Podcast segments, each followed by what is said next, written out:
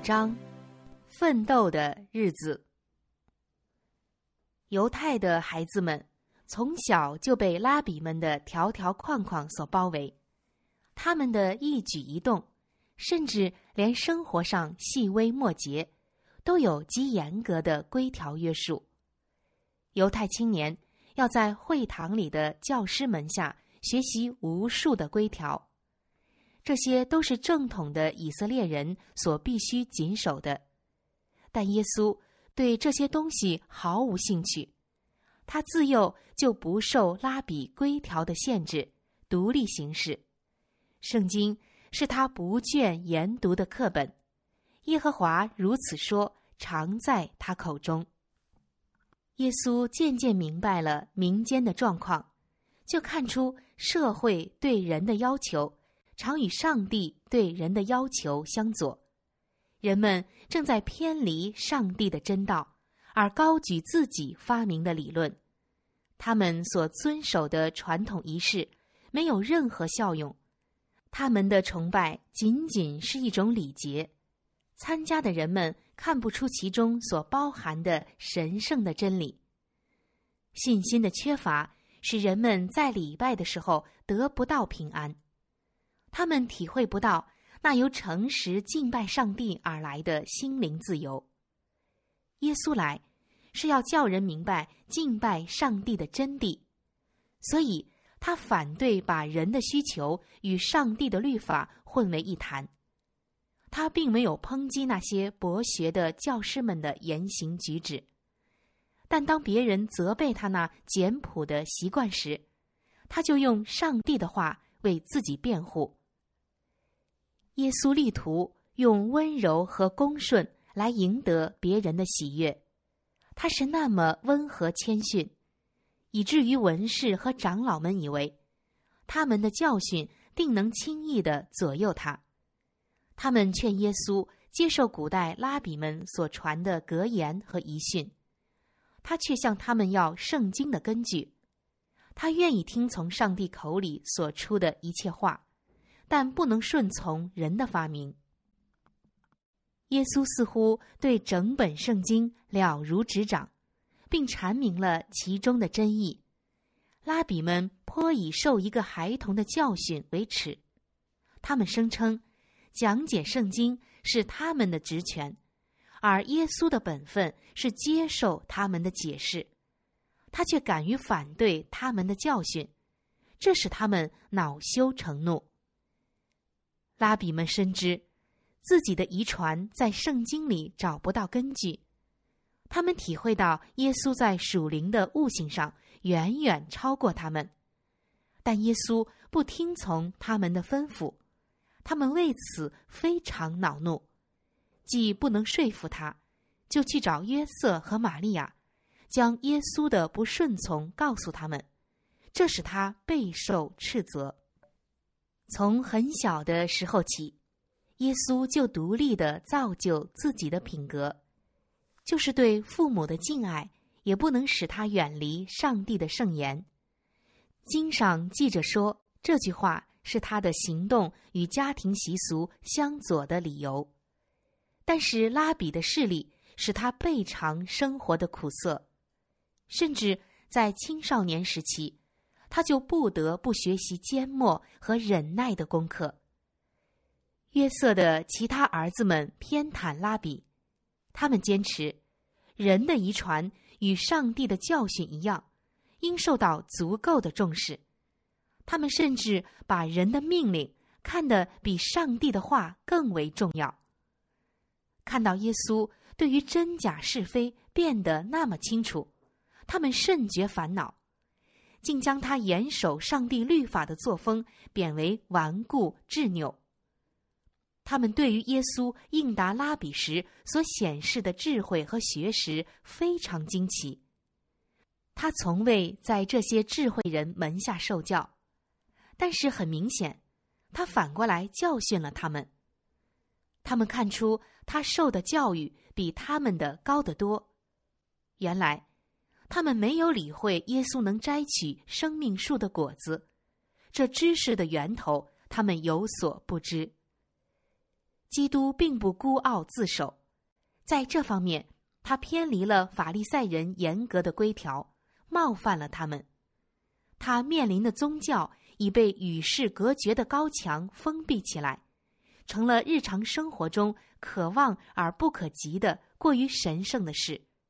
耶稣推倒了这堵高墙。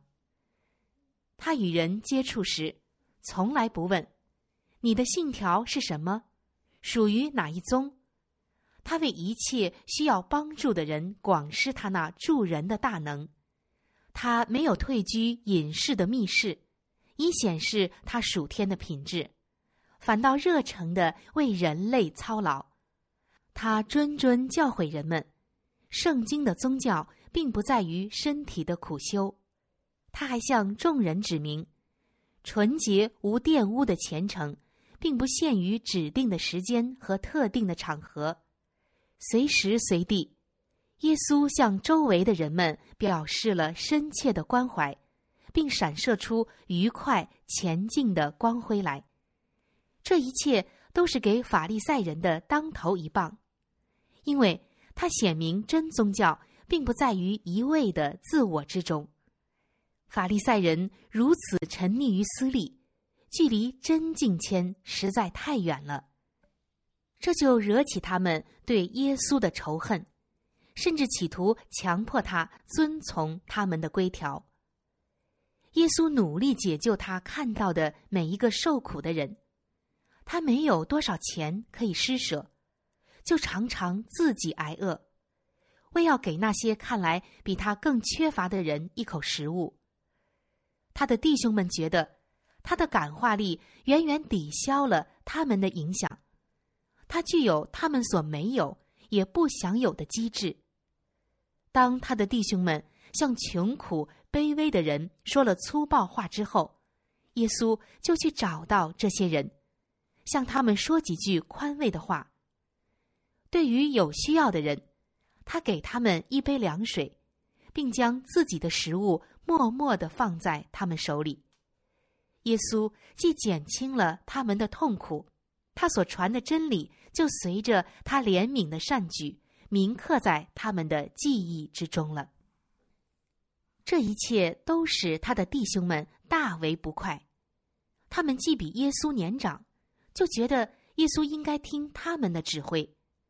他们责怪耶稣，说他自以为比他们强，并谴责耶稣，说他把自己凌驾于他们的教师、祭司和民众的首领之上。他们时常恐吓他，但他仍一如既往。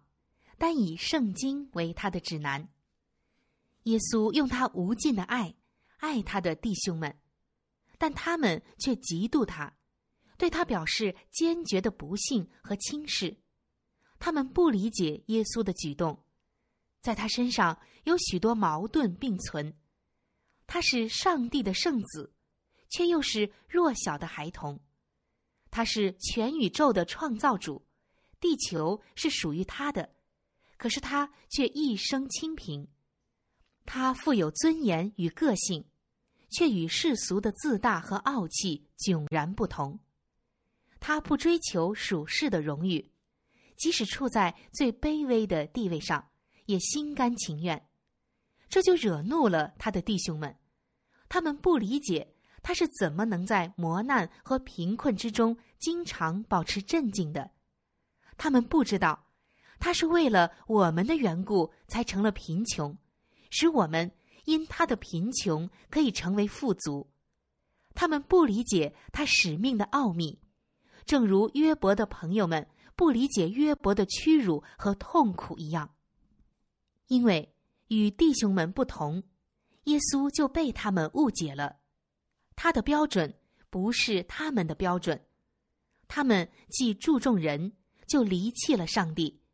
所以，他们的生活中没有上帝的能力，他们所死守的宗教仪式不能改变他们的品格。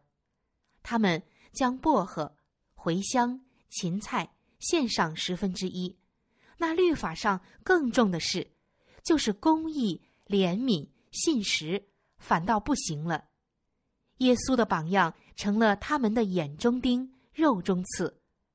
他在世界上只仇恨一件事，那就是罪。每当看到一件错误的行为，他就无法掩饰内心的悲痛。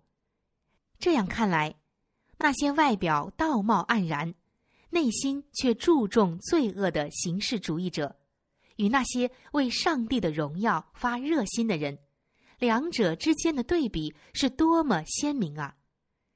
因为耶稣的生活定了恶人的罪，所以无论居家外出，他都要遭到反对。他的无私和正直，竟然受到冷嘲热讽。他那恒久的忍耐和仁慈，反倒被视为怯懦了。人类命运中的一切痛苦的滋味，没有一样是基督没有尝过的。有些人想要拿他出生的情况来侮辱他，甚至在幼年时，他就见到他们嘲笑的脸色，听到他们恶毒的耳语。如果他用一句急躁的话，或一个难耐的脸色回答他们。如果他行错一次，向他的弟兄们让步，他就不能成为完美的模范，也就不能实行救赎我们的计划了。只要他认为对罪恶有一个可以原谅的理由，撒旦就必得胜，而世界也必灭亡了。所以，那试探者竭尽全力。要使耶稣的生活极其难堪，好引诱他犯罪。但耶稣对每一项试探，只有这一个答复：经上记着说，他很少责备他弟兄们的恶行，但总有一句上帝的话送给他们。他常因拒绝与他们在受到禁止的行为上联合，就被他们斥为懦弱。但他的回答是：“经上记着说，敬畏主就是智慧，远离恶便是聪明。”有些追求与耶稣在一起的人，在他面前感到平安，但多数的人却躲开他，因为他们被他那无玷污的生活所责备。青年同伴往往怂恿他与他们同流合污，他机敏快乐。他们喜欢有他在跟前，并欢迎他随时的建议，但他们不耐烦他处事的谨慎小心，嫌他过于迂腐。耶稣回答说：“经上记着说，少年人用什么洁净他的行为呢？是要遵行你的话，将你的话藏在心里，免得我得罪你。”时常有人问他。你为什么这么别具一格，这么与众不同？他回答：“经上记着说，行为完全遵行耶和华律法的，这人变为有福；遵守他的法度，一心寻求他的，这人变为有福。这人不做非义的事，但遵行他的道。”当人问他。为什么不参加拿撒勒青年的嬉戏时？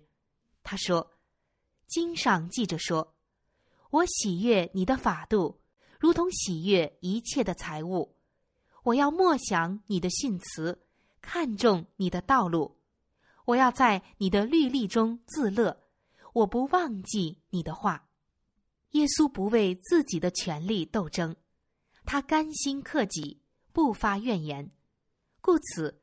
他的工作往往被弄得过于艰辛，然而他不灰心也不丧胆，他能超越于这些困难之上，犹如在上帝圣言的照耀之下。人虐待他，他不报复，总是耐心的忍受着侮辱。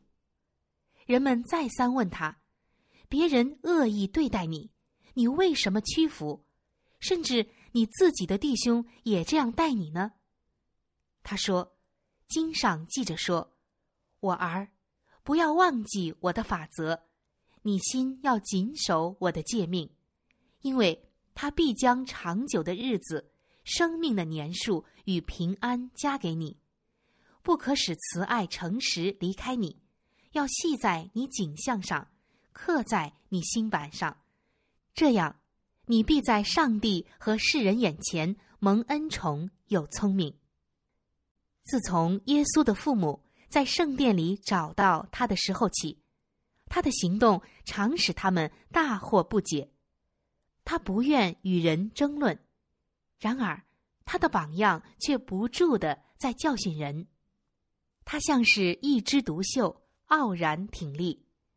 当他单独在大自然中与上帝同在时，那就是他最快乐的时候了。无论何时，只要有机会，他都会离开工作场所到野外去，到清翠的山谷中默想，到山边或树林中与上帝交往。清晨时分，他常在幽静的地方默想。查经祷告，他从这些静穆的时刻中回到家里，再负起他的责任，留下一个耐劳的榜样。基督生活的一个特点就是对母亲的敬爱。玛利亚心里相信，她所生的圣婴就是那久已应许的弥赛亚。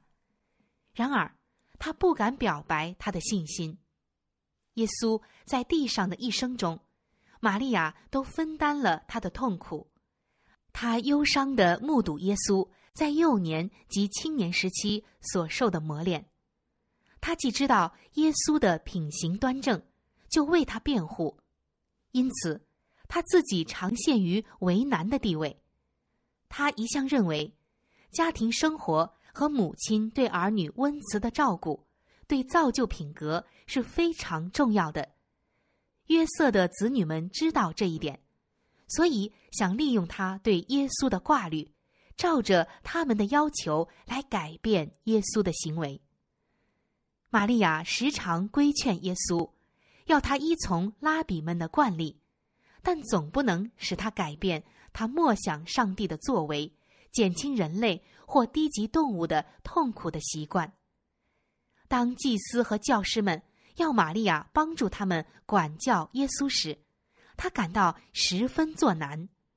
但一经耶稣提出圣经的话来支持自己的行动时，他心中就有了平安。因耶稣的弟兄不信他是上帝所差来的，有时玛利亚在耶稣与他们之间犹豫不决，不知该向着谁才好。其实有足够的证据。证明耶稣是具有神圣的品格的。玛利亚见到他为别人的利益牺牲自己，他在家里给家中带来了更纯洁的气氛，而且他的生活如同面教一样，在社会各阶层中起了作用。他无邪恶、无玷污的置身于愚钝、粗鲁和无礼的人中间，又和不义的税吏。放荡的浪子，无礼的撒玛利亚人，外邦的士兵，粗鲁的乡民，以及杂乱的群众来往。当他看到人们劳苦疲惫，而仍被迫担负重担时，他就这里说一句同情的话，那里说一句勉励的话。他分担他们的重担，并向他们反复讲说他从大自然中学得的。有关上帝的慈爱和良善的教训，他教训众人，要看自己是富有宝贵才能的，如加以正当运用，就能获得永远的财富。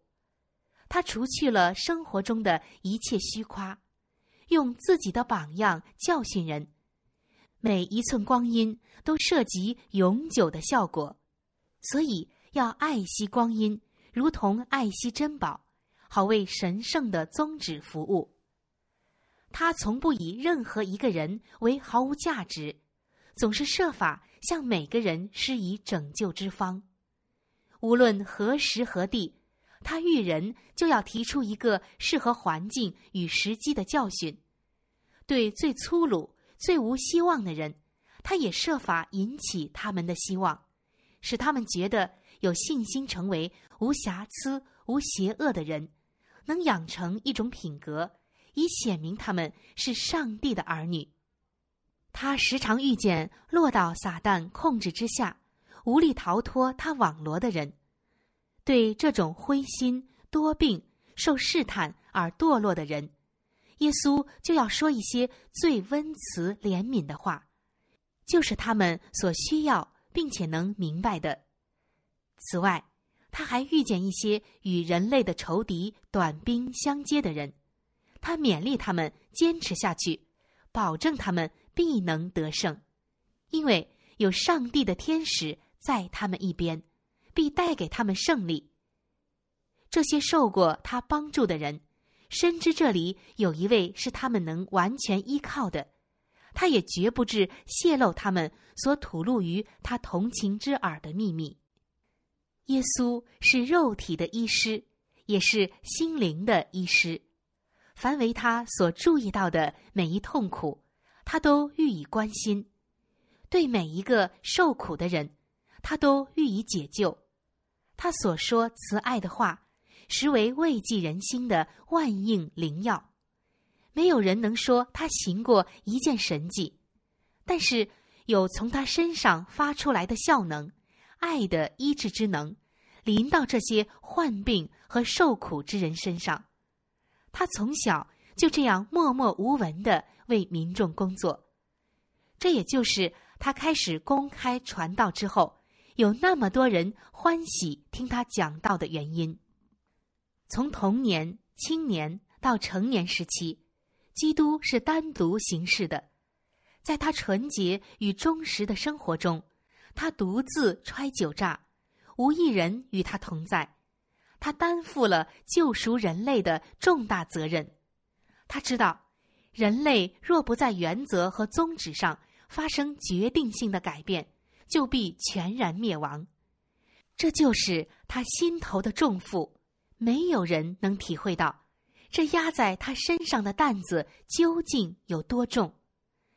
强烈的使命感驱使着他，去实现他一生的大计。他要做世人的光。